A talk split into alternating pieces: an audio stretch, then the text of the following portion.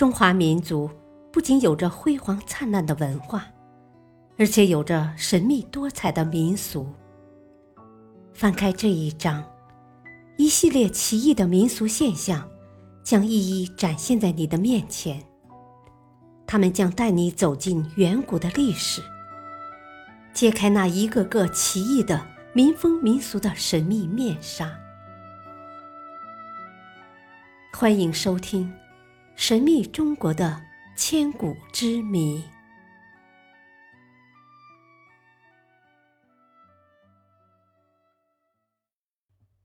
第五章：奇异的民俗现象。神秘瓷器背后的疑云。相传，在唐代，浙江地区一个特别的瓷窑里，专门为皇家生产一种叫做秘色瓷的神秘瓷器。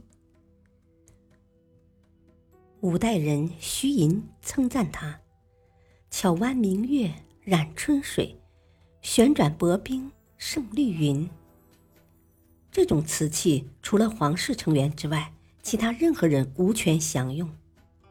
凡是有幸见到秘色瓷的人，无不为它的精美绝伦所倾倒。要烧成这种瓷器，必须使用一种秘密配方。可惜的是，不知从何时起，这个秘密配方和这种神秘的瓷器就一同消失了。几百年来。再也没有人亲眼见过这秘色瓷，秘色瓷几乎成了一个虚无缥缈的美丽传说。然而，在距离浙江千里之外的陕西，发掘埋藏有佛指舍利的法门寺地宫时，人们竟意外地找到了有确切记载的秘色瓷器十三件。法门寺秘色瓷的出土，并没有结束人们对何谓秘色瓷的争议。观点分歧主要是对“秘色”一词的解释。“秘色”一词最早出现在唐代陆龟蒙的《秘色乐器诗》中：“九秋风露月遥开，夺得千峰翠色来。好向中宵胜沆瀣，共击中散斗一杯。”一种观点认为。应该把秘色瓷之秘视为神秘之秘。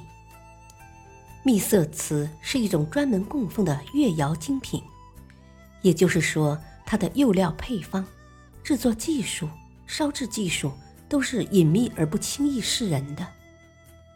研究者列举了大量的史料，如宋代周辉《清波杂志》所记载的“月上秘色器”。前世有国日，供奉之物，不得臣下用，故曰秘色。此外，宋代赵令筹的《后清录》，曾造的《高斋漫录》，叶志的《坦斋笔衡》中也都有相似记载。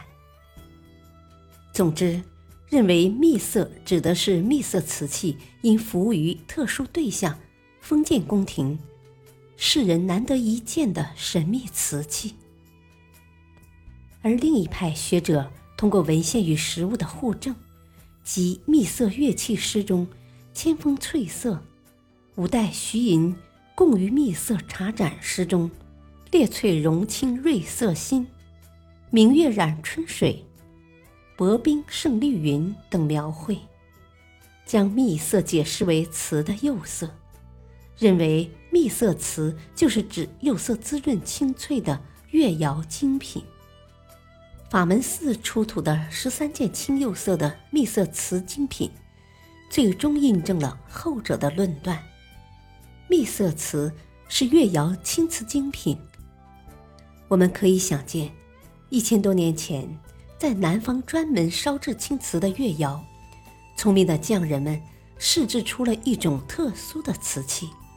这种瓷器从一开始就被区别对待，选用精良的胎料，施涂特殊的釉料，在入窑前还要加以特殊的处理，最终烧成了润泽如玉、莹透似水的秘色瓷。产自越窑的秘色瓷，并不是一般的意义上的青瓷，而是由越窑创烧出来的一个新品种。这个直接脱胎于青瓷的特殊品种，曾经是中国陶瓷史上登峰造极的佼佼者，但它却伴随着一个王朝的衰落而沉寂了。直到几个世纪后，秘色瓷再次出现，人们才真正了解了它的传奇。然而，关于它的故事并没有结束。釉料上的秘密配方到底是什么呢？在某个不为人知的角落，古人会不会为后世留下些什么线索呢？这一切仍旧等待着人们去发现。我们相信，在探索真相的路上，总能拾回那些隐藏在历史深处的记忆残片。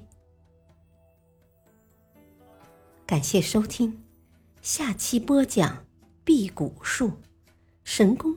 还是骗局。敬请收听，再会。